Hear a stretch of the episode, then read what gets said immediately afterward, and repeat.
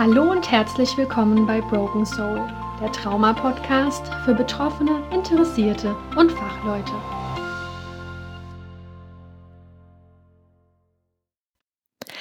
Hallo und herzlich willkommen zur dritten Folge von Broken Soul. Heute werden wir uns ganz dem Thema Traumasymptome widmen. Und am Ende der Folge seid ihr hoffentlich in der Lage, die Frage zu klären, ob ihr selbst an einem Trauma leidet. Vielleicht wisst ihr es auch schon, aber vielleicht habt ihr euch immer wieder gefragt, habe ich nun ein Trauma oder nicht? Und nach meinen Erläuterungen heute könnt ihr diese Frage hoffentlich beantworten. In der letzten Folge haben wir schon darüber gesprochen, dass es gar nicht so leicht ist zu sagen, wo ein Trauma beginnt und wo es endet. Manche Erlebnisse sind ganz klar abgegrenzt. Man kann sagen, dieses Erlebnis war für mich traumatisch. Es gibt aber auch Ereignisse, die ziehen sich über einen sehr langen Zeitraum. Typischerweise reden wir da von Prägungen in der Kindheit oder Verhaltensmuster, die wir in der Kindheit immer wieder erlebt haben. Zum Beispiel von äh, Familienmitgliedern oder aber auch in der Schule oder auch von Freunden. Die Liste ist quasi endlos. Und in diesem Bereich ist es nicht so leicht zu sagen, habe ich ein Trauma oder ist das einfach ein Muster, das sich durchgehend durch meine Kindheit gezogen hat, vielleicht etwas unglücklich, aber noch nicht so schwerwiegend, dass man es tatsächlich als Trauma einstufen könnte.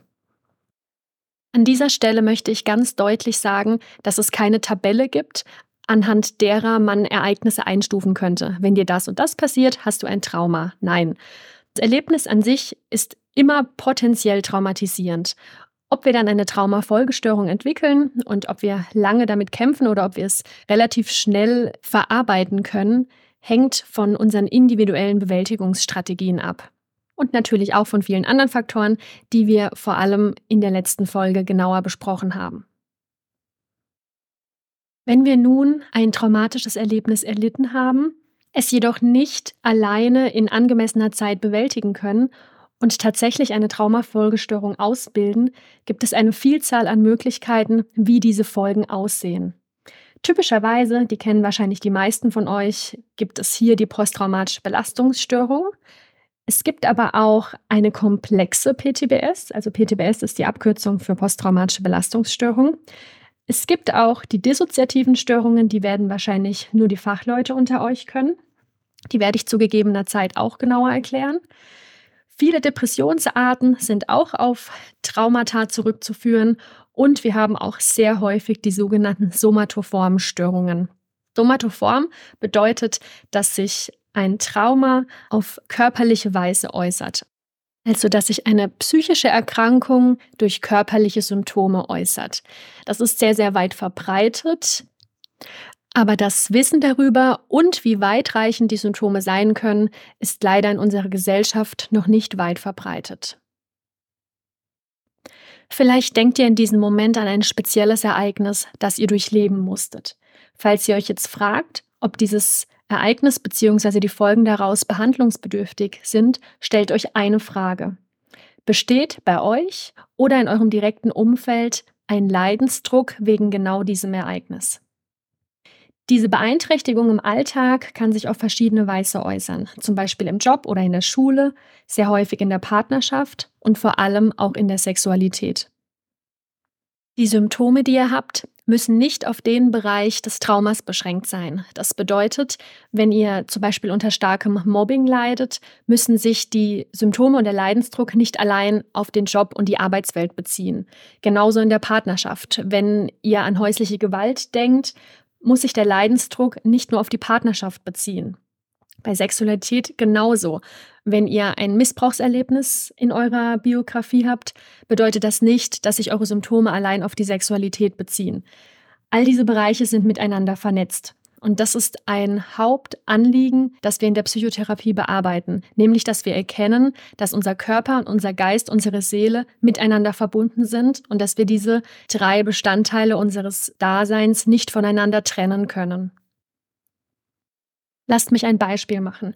Ein Kind, das zu Hause häusliche Gewalt erlebt, wird in der Schule vermutlich Konzentrationsschwierigkeiten zeigen, vielleicht einen Leistungsabfall zeigen, ein guter Schüler wird plötzlich zu einem mittelmäßigen oder einem sehr schlechten Schüler oder er wird verhaltensauffällig, weil er plötzlich aggressive Tendenzen zum Vorschein bringt. Und ihr seht, er zeigt Auffälligkeiten, er oder sie zeigt Auffälligkeiten in verschiedenen Bereichen des Lebens, auch wenn sich das Trauma rein auf die häusliche Situation bezieht. Und genauso verhält es sich mit den anderen Ereignissen. Zum Beispiel jemand, der auf der Arbeit massiv gedemütigt, überfordert, unter Druck gesetzt wird, wird vermutlich in der Partnerschaft nicht das Verhalten zeigen, das er früher gezeigt hat. Genauso in der Sexualität. Typische Symptome wie Lustlosigkeit oder generelles Desinteresse sind sehr, sehr häufig bei diesen traumatischen Ereignissen fortzufinden. Und ihr seht schon, so eine plötzliche Verhaltensänderung kann ein Indikator dafür sein, dass ein schlimmes Erlebnis im Leben des Betroffenen vorzufinden ist. Ein weiterer großer Indikator ist auch das Vermeidungsverhalten. Traumatisierte Menschen zeigen sehr häufig ein Verhalten, bei dem sie bestimmte Situationen konsequent vermeiden. Zum Beispiel Gespräche über ein bestimmtes Thema oder dass ein Betroffener partout nicht an einen bestimmten Ort gehen will, ohne dass es dafür eine logische Erklärung gibt. Oder aber auch ein Leugnungsverhalten, dass verschiedene Ereignisse prinzipiell per se geleugnet werden, obwohl sie objektiv belegbar sind. Entweder konsequentes Leugnen oder aber auch ein Kleinreden, ein Herunterreden, ein Herunterspielen von Erlebnissen. Wenn jemand weiß, dass ich etwas Traumatisches erlebt habe und ich möchte das nicht zugeben, dann kann ich natürlich auch sowas sagen wie, ja, das war ja nicht so schlimm, das hat er bestimmt nicht so gemeint und passiert ja jedem Mal, ist alles nicht so wild. Das sind auch typische Anzeichen dafür. Ähnlich und sehr auffällig verhält es sich auch mit Berührungen. Wenn kleinste Berührungen bei Menschen schon starke Reaktionen auslösen.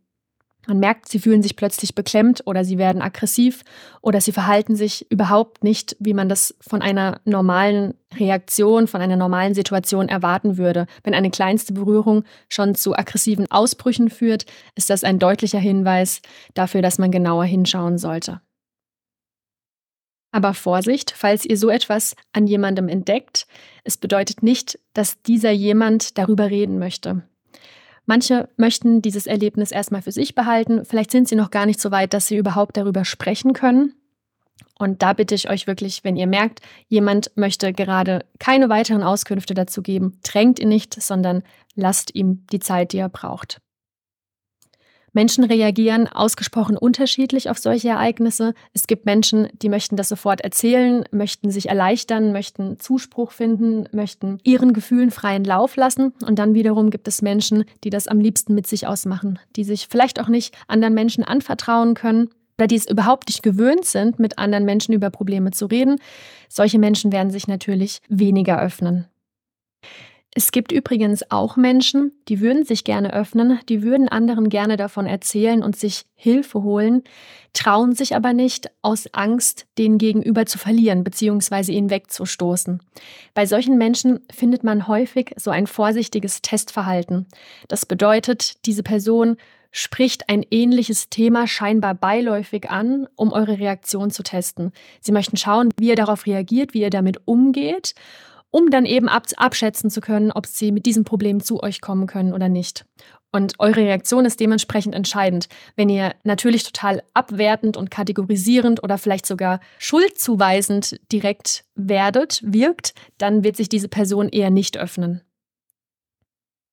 Das soll aber keineswegs eine Schuldzuweisung sein, denn jeder ist auch einfach häufig mit seinem eigenen Leben beschäftigt und spürt in dem Moment vielleicht gar nicht, dass derjenige einen Annäherungsversuch startet. Also vielleicht ein überschnell gefälltes Urteil oder eine ja, flapsige Aussage, die in jemand anderem natürlich eine gewisse Reaktion hervorruft, aber die von euch gar nicht beabsichtigt war. Also dieses Beispiel meinerseits soll keine Schuldzuweisung sein. Das bedeutet auch nicht, dass man immer und zu jeder Zeit Aufmerksamkeit gegenüber anderen Menschen sein muss. Ich möchte euch einfach nur zeigen, was es für Situationen im Leben geben kann. Vielleicht muss man in diesem Zusammenhang auch noch einmal unterscheiden, an wen sich der Betroffene richtet. Wenn sich ein Kind vertrauensvoll an die Eltern wenden möchte und partout nicht auf Aufmerksamkeit stößt oder die Eltern scheinbar nie Zeit haben für Gespräche oder sich auch einmal ein Problem anzunehmen, ist das natürlich viel schwieriger, wie wenn ein betroffenes Kind sich einem Lehrer öffnen möchte. Der Lehrer hat jeden Tag so viele Kinder, die er unterrichtet, da fällt es natürlich leichter mal hinten herunter als bei einem Elternteil. Aber genug der Einleitung, kommen wir nun zu den Traumasymptomen. Ich spreche im Folgenden überwiegend über die posttraumatische Belastungsstörung PTBS, weil das die häufigste Traumafolgestörung ist.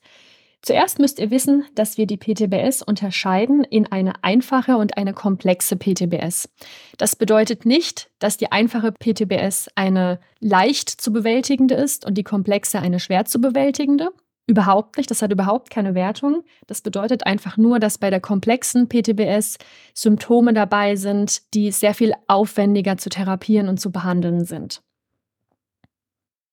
Man kann auch nicht sagen, dass Trauma Typ A eher eine einfache PTBS auslöst und Typ B eher eine komplexe PTBS auslöst. Man kann jedoch ungefähr die Tendenz wagen, dass ein einmaliges Trauma eher zu einer einfachen PTBS führt und ein mehrmaliges Trauma eher zu einer komplexen PTBS führt.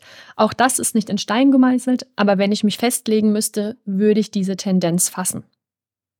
Ein Beispiel, eine schwere Naturkatastrophe, bei der ich plötzlich einer Todesangst ausgesetzt war, weil der Keller vollgelaufen ist und die Türen nicht mehr aufgingen, ist ein einmaliges Ereignis, hoffentlich zumindest. Das würde eher zu einer einfachen PTBS führen, während zum Beispiel wiederholter sexueller Missbrauch in der Familie eher zu einer komplexen posttraumatischen Belastungsstörung führen würde. Komplex in diesem Zusammenhang bedeutet, dass zu den drei typischen Traumasymptomen auch dissoziative Symptome dazugehören. Aber der Bereich Dissoziation ist ein äußerst komplexer und weitreichender Bereich, den ich in einer separaten Folge behandeln werde. Aber nun zu den drei Hauptsymptomen der PTBS. Als erstes haben wir das Thema ständiges Wiedererinnern oder auch Wiedererleben. Dies kann durch zwei verschiedene Formen passieren der Flashback und die Intrusion. Flashback habt ihr bestimmt alle schon einmal gehört. Beim Flashback sind wir genau in diesem Moment im Dort und Damals. Zum Beispiel bei einem Kriegsüberlebenden ist er in einem Moment wieder plötzlich im Krieg, genau wie es damals war. Er ist gefangen in diesem Moment damals und er ist verortet im Dort und Damals. Das klingt ein bisschen technisch, ist aber für die Unterscheidung zu den Intrusionen sehr hilfreich. Bei der Intrusion sprechen wir von einem gegenwartsorientierten Wiedererleben. Das bedeutet, ich erinnere mich sehr stark an den Moment im Krieg, an das traumatische Ereignis, aber ich weiß in diesem Moment, dass ich hier bin. Also ich bin nicht verortet im Dort und damals. Das ist ein wesentlicher Unterschied. Dennoch habe ich auch bei der Intrusion häufig die körperlichen Reaktionen, wie zum Beispiel Schwitzen, schneller Herzschlag. Das habe ich genau wie beim Flashback sehr häufig auch. Die Unterscheidung des Wiedererlebens und Wiedererinnerns in Intrusion und Flashback ist jedoch nur für Therapeuten von Interesse. Es ist also nicht notwendig, als Betroffener seinem Therapeuten zu erklären, ich habe ein Flashback oder eine Intrusion. In so einem Fall würdet ihr einfach von einem Erlebnis berichten und der Therapeut, ein guter Therapeut, weiß es dann zu unterscheiden in diese beiden Arten des Wiedererlebens. Was beiden gemeinsam ist, und das ist der wichtigste Aspekt hierbei, Beide Formen des Wiedererinnerns drängen sich auf und sind nicht kontrollierbar. Das wiederum macht den Alltag so unberechenbar. Ich bin an einem Ort und plötzlich drängen sich die Erinnerungen auf oder durch ein Flashback bin ich wieder genau in dem Moment des Geschehens. Das führt natürlich dazu, dass unser Alltag beeinträchtigt ist. Stellt euch vor, es passiert auf der Arbeit oder in einer sozialen Situation, dann besteht natürlich auch das Risiko, dass andere genau diesen Moment mitbekommen. Und wenn ich diesen Personen natürlich nicht davon erzählen möchte, würde ich in Zukunft wahrscheinlich eher soziale Situationen meiden, was wiederum zum sozialen Rückzug führen kann. Wir fassen also zusammen. Das erste Hauptsymptom der PTBS ist das ständige Wiedererinnern bzw. Wiedererleben. Das zweite Hauptsymptom habe ich am Anfang der Folge schon ausführlicher erwähnt, und zwar ist das das Vermeidungsverhalten. Das bedeutet, dass Traumainhalte, egal welcher Art, konsequent vermieden werden.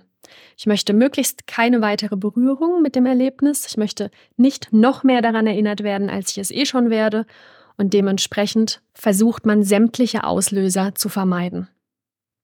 Das bedeutet aber keineswegs, dass ein Vermeidungsverhalten ein Zeichen von Schwäche ist. Überhaupt nicht. Vermeidungsverhalten dient dazu, dass wir den Alltag mehr oder weniger einigermaßen überstehen können. Es ist also eine Art Schutzmechanismus, der definitiv auch seine Würdigung verdient. Denn am Ende sind wir auch soziale Wesen, die in einer Gesellschaft funktionieren. Wir tragen unseren Teil zur Gesellschaft bei, wir tragen unseren Teil zur Familie bei.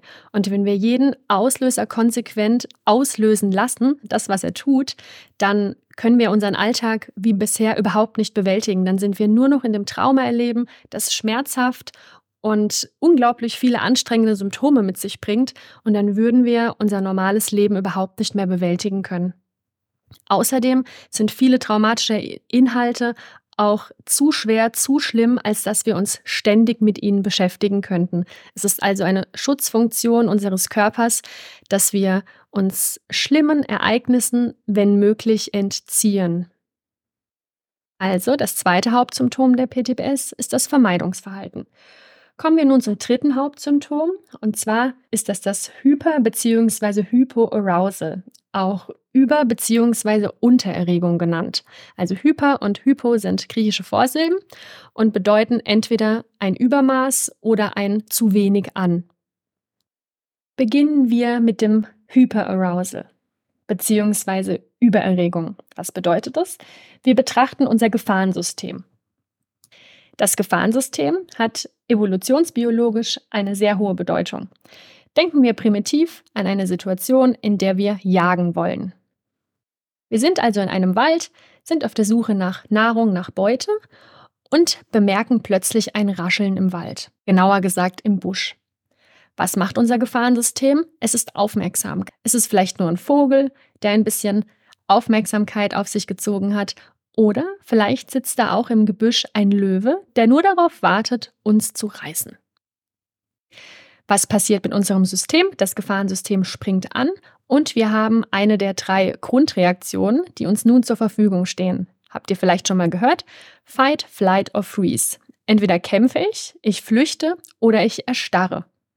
Bei einem Löwe ist Flüchten vielleicht etwas aussichtslos, es sei denn, ich habe eine, einen Bunker, in den ich erreichen kann, bevor der Löwe ihn erreicht.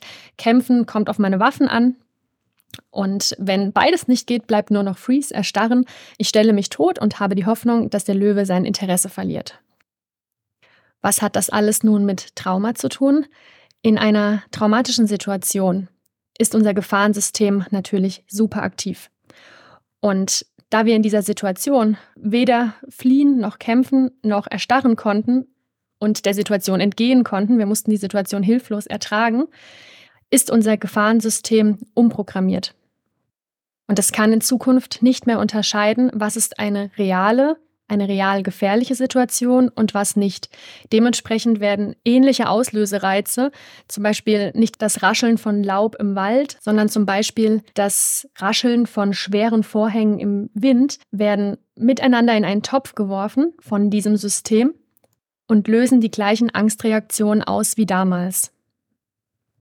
Das bedeutet, auch in einer real ungefährlichen Situation haben wir typische Angstsymptome. Nervosität, Unruhe, beschleunigter Herzschlag, Schwitzen, erhöhte Wachsamkeit, eine übermäßig schreckhafte Reaktion auf kleine Reize oder auch eine starke Empfindlichkeit gegenüber Geräuschen und Bewegungen insgesamt. Das führt natürlich dazu, dass unser Alltag sehr, sehr anstrengend wird und unser Körper ist in einem Dauerzustand der Übererregung oder auch Hyperarousal genannt, beziehungsweise Hyperarousal, wenn ich es korrekt englisch aussprechen möchte. Das genaue Gegenteil davon ist das Hypoarousal bzw. Hypoarousal. Dieses ist geprägt von einer emotionalen Taubheit. Was in der anderen Version zu viel ist, ein Übermaß, haben wir hier deutlich zu wenig. Unsere Motorik ist verlangsamt, unser Körper ist schwach, wir fühlen so eine allgemeine Lähmung. Es ist einfach von allem zu wenig. Die Menschen sind natürlich auch sozial zurückgezogen, Sie sind weniger ansprechbar, sie sind so ein bisschen lethargisch, aber allgemein genauso verhaltensauffällig wie das andere Extrem. Beide Extreme können auftreten Unabhängig vom Trauma, es kommt einzig und allein auf das Individuum an, welche Form des Arousals sich ausprägt. Zusammengefasst lässt es sich also als Fehlprogrammierung unseres Gefahrensystems beschreiben. Kennt ihr die drei Hauptsymptome? Ich habe vorhin schon ein paar allgemeine Symptome genannt, die ich noch einmal kurz erwähnen möchte. Wir haben die sozialen Auffälligkeiten, zum Beispiel in der Schule oder im Beruf, aber auch in der Partnerschaft. Wir haben häufig eine gestörte Emotionsregulierung, zum Beispiel Menschen, die übermäßig viel weinen oder auch bei eigentlich schlimmen Nachrichten überhaupt nicht mehr weinen oder auch generell nicht reagieren, also ist nicht nur aufs Weinen bezogen. Im zwischenmenschlichen Bereich ein aggressives Verhalten oder auch eine ausgeprägte Passivität, Generell würde ich es als Persönlichkeitsänderung beschreiben, die nicht auf die Pubertät zurückzuführen ist. Oder natürlich generell bei veränderten Lebensumständen, dass jemand, der gerade eine Todesnachricht übermittelt bekommen hat, natürlich in einer anderen Stimmung ist als jemand, der seinen gewohnten Alltag nachgeht, ist natürlich auch völlig klar. Ein besonderes Symptom, das auf eine komplexe PTBS hinweist, sind Erinnerungslücken, also quasi Zeitsprünge, aber ohne Alkohol- und Drogeneinfluss. Also wenn ich an meine nahe Vergangenheit denke und für eine gewisse Zeit überhaupt keine Erinnerung habe, ohne Alkohol oder Drogen ähm, zu mir genommen zu haben, ist es auch ein Zeichen, dass ich da mal genauer hinschauen sollte. Zuletzt möchte ich noch ein anderes besonderes körperliches Symptom nennen. Und zwar haben wir sehr häufig körperliche Schmerzen ohne organische Ursache. Ihr habt bestimmt den Begriff Psychosomatik schon einmal gehört. Auch darüber wird es eine separate Folge geben. Ich möchte nur noch mal erwähnen, dass es sehr häufig vorkommt, dass wir körperliche Schmerzen ohne organische Ursache entwickeln, nur aufgrund eines Traumas. Häufig rennen traumatisierte Menschen von Arzt zu Arzt auf der Suche nach ihrem organischen Leiden, nur weil ihnen niemand gesagt hat, dass ein solches Leiden auch psychisch verursacht sein könnte. Und diese Symptome, die gehen weit über Kopfschmerzen oder Übelkeit hinaus. Je nachdem kann sich das bis zur Lähmung ziehen. Also es gibt Lähmungen, die rein psychisch verursacht sind. Ein relativ häufiges Beispiel ist zum Beispiel die Endometriose. Wir finden bei vielen Frauen, die über einen längeren Zeitraum sexuelle Gewalt erlitten haben, eine Endometriose. Warum erwähne ich das? Die Endometriose ist eine Veränderung in der Gebärmutter, die zu extremen Schmerzen führt. Also bei der Endometriose kommt Gebärmutterschleimhaut außerhalb der Gebärmutter vor und führt, wo auch immer sie sich gesetzt hat, zu starken Schmerzen. Ich will damit sagen, im Körper verortet sich ein Trauma sehr häufig am Ort des Geschehens. Das soll jetzt nicht bedeuten, dass jede Frau mit Endometriose Opfer sexueller Gewalt geworden ist. Es ist nur einfach statistisch gehäuft zu beobachten, dass Opfer sexueller Gewalt häufig eine Endometriose ausbilden. Ich habe jetzt sehr viele Symptome genannt, neben den Hauptsymptomen auch sonstige Dinge, die ihr vielleicht bei euch selbst oder auch im nahen Umfeld beobachten könnt. An dieser Stelle der Hinweis, leider, ein Leiden kommt selten allein. Jemand mit einer posttraumatischen Belastungsstörung entwickelt sehr häufig auch weitere psychische Erkrankungen, zum Beispiel Angststörungen oder Depressionen oder somatoforme Störungen. Die Liste ist schier endlos. Natürlich können auch körperliche Erkrankungen dazukommen. Es ist ein bisschen wie eine Abwärtsspirale und bis diese Spirale unterbrochen wird, vergehen häufig viele Monate oder manchmal sogar auch Jahre. Noch ein statistischer Fakt, die Geschlechterverteilung ist auch äußerst interessant. Und zwar ist das Verhältnis von Frauen zu Männern, die an einer PTBS erkranken, 2 zu 1. Also ein Drittel der Erkrankten sind Männer, zwei Drittel sind Frauen. Über die möglichen Gründe dafür haben wir in der letzten Folge schon gesprochen. Was ich an dieser Stelle noch sagen möchte, dass sich die Folgen im Verhalten von Männern und Frauen zum Teil massiv unterscheiden. Man kann tendenziell sagen, dass Frauen sehr häufiger in einer psychiatrischen Klinik landen, während Männer sehr viel häufiger im Strafvollzug landen. Männer zeigen sehr häufig nach traumatischen Ereignissen aggressive Tendenzen, während Frauen sehr häufig in die depressive Schiene rutschen und dementsprechend auch eher in der psychiatrischen Klinik landen. Wenn ihr euch Statistiken aus der JVA anschaut, werdet ihr feststellen, dass sehr viele Insassen traumatische Ereignisse in ihrer Vorgeschichte aufweisen. Und genau diese traumatischen Ereignisse führen sehr häufig dazu, dass die Betroffenen den Weg der Kriminalität gehen. Ich möchte diese Person nicht per se in Schutz nehmen. Ich möchte nur mahnen, dass Menschen nur weil sie kriminell geworden sind, nicht per se schlechte Menschen sind und dass diese Menschen den Weg der Kriminalität gewählt haben, weil sie die erforderliche Hilfe nach ihrem Trauma nicht bekommen haben. Das soll keine Entschuldigung für ein Verhalten sein, aber vielleicht möchte der ein oder andere darüber nachdenken, ob er oder sie nicht ehrlicherweise eher dazu neigt, Menschen in der JVA in eine Schublade zu stecken. Vielleicht fragt ihr euch, warum ich euch diese Geschichte oder dieses Beispiel genannt habe. Ich möchte eine Sache abschließend sagen. Ein Trauma, egal welcher Art, kann unseren Lebensweg massiv beeinflussen.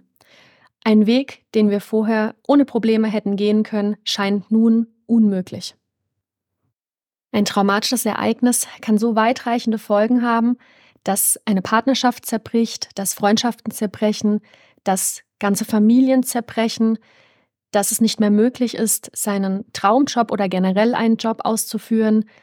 Er kann dazu führen, dass wir starke körperliche Symptome entwickeln, dass wir starkes körperliches Leiden entwickeln, dass unser Sozialleben absolut den Bach runtergeht, dass unser ganzes Leben den Bach runtergeht. Ich kann es nicht anders sagen und ich möchte es auch nicht beschönigen. Die Schwierigkeit ist, den Weg wieder zurückzufinden. Ich wünsche jedem, der ein solches Ereignis erleben musste, dass er die richtigen Menschen an seine Seite gestellt bekommt, mit denen er oder sie das Ereignis überwinden kann. Ziel ist es immer, das Ereignis in die eigene Lebensgeschichte zu integrieren. Es wird nie so sein, dass wir ein solches Ereignis vergessen können, aber wir können tatsächlich, so schwer es auch ist, zumindest zu einem gewissen Teil davon profitieren. Das klingt jetzt vielleicht für einige von euch wie blanker Hohn, wie absoluter Hohn. Das sollte es aber überhaupt nicht sein. Was ich damit sagen möchte, wer die Dunkelheit gesehen hat, wer die tiefste Dunkelheit gesehen hat, der wird auch Licht wieder zu schätzen wissen. Es klingt vielleicht ein bisschen primitiv, aber es ist wirklich so. Wir meinen manchmal Menschen zu sehen, die ein scheinbar perfektes Leben haben. Vielleicht ist es auch so. Es gibt auch bestimmt viele Menschen, die, die nie wirklich ein richtig schlimmes Erlebnis durchleben mussten. Und bei denen ist es natürlich so, dass sie absolute Licht oder das Gute am Leben, einen guten Menschen oder ein super tolles Ereignis niemals so zu schätzen wissen oder genießen können wie jemand, der die Dunkelheit gesehen hat. Natürlich könnt ihr jetzt zu Recht sagen, oh, ich hätte lieber auf dieses Ereignis verzichtet, kann ich total verstehen, aber wir können uns das Leben ja nicht aussuchen. Wir haben zwar eine gewisse Entscheidungsgewalt über unser Leben, aber wir können nicht alles kontrollieren. Und selbst wenn wir uns einmal falsch entschieden haben und das sogar zu einem, zu einem solchen Ereignis geführt hat, müssen wir trotzdem mit den Konsequenzen leben. Was will ich damit sagen? Es gibt an jedem Weg, auch wenn er noch so steinig ist, noch so dunkel ist, auch wieder ein besserer Weg. Der Moment, an dem es plötzlich leichter wird. Und diesen Weg zu finden, wünsche ich allen von euch, die gerade in einem solchen Verarbeitungsprozess stecken ich wünsche euch, dass ihr die richtigen Menschen an die Seite gestellt bekommt und dass ihr alle nötigen Hilfen finden möget, die ihr dafür braucht. Und noch einmal zum Abschluss. Ich hoffe, es ist mir gelungen, aber ich möchte natürlich in keinster Weise verschiedene Arten von traumatischen Ereignissen kleinreden. Ähm, ist überhaupt nicht meine Absicht. Ich versuche, die Beispiele möglichst neutral zu nennen. Falls mir das an der einen oder anderen Stelle nicht gelingen sollte, könnt ihr mir sehr gerne Feedback geben dann werde ich das natürlich korrigieren. Und ich hoffe natürlich sehr, dass es bei keinem von euch so ankommt, als würde ich irgendjemanden kategorisieren. Das möchte ich überhaupt nicht. Ich versuche nur den richtigen Grad zu finden zwischen Objektivität, zwischen Berichterstattung und Hilfestellungen und eigener Erfahrungen. Und wenn euch diese Folge gefallen hat, freue ich mich gern über eure Bewertung oder über eure Teilnahme an den Umfragen die jeweils bei der Folge dabei stehen. Bis zum nächsten Mal. Das war die aktuelle Folge des Trauma-Podcasts Broken Soul. Mehr Infos über mich findest du unter phoenix-traumatherapie.de.